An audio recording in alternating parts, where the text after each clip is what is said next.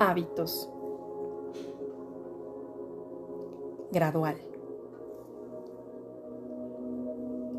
Cuando asociamos las señales a ciertas recompensas, surge un fuerte deseo subconsciente en nuestro cerebro, que es el que realmente activa el bucle del hábito.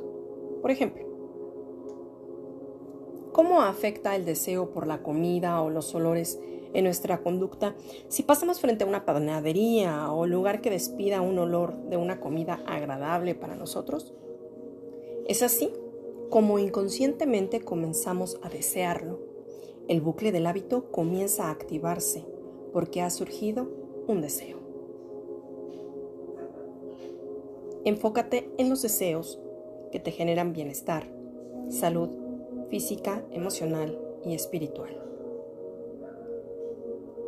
Yo soy tu amiga Annie Giron. Gracias, gracias, gracias.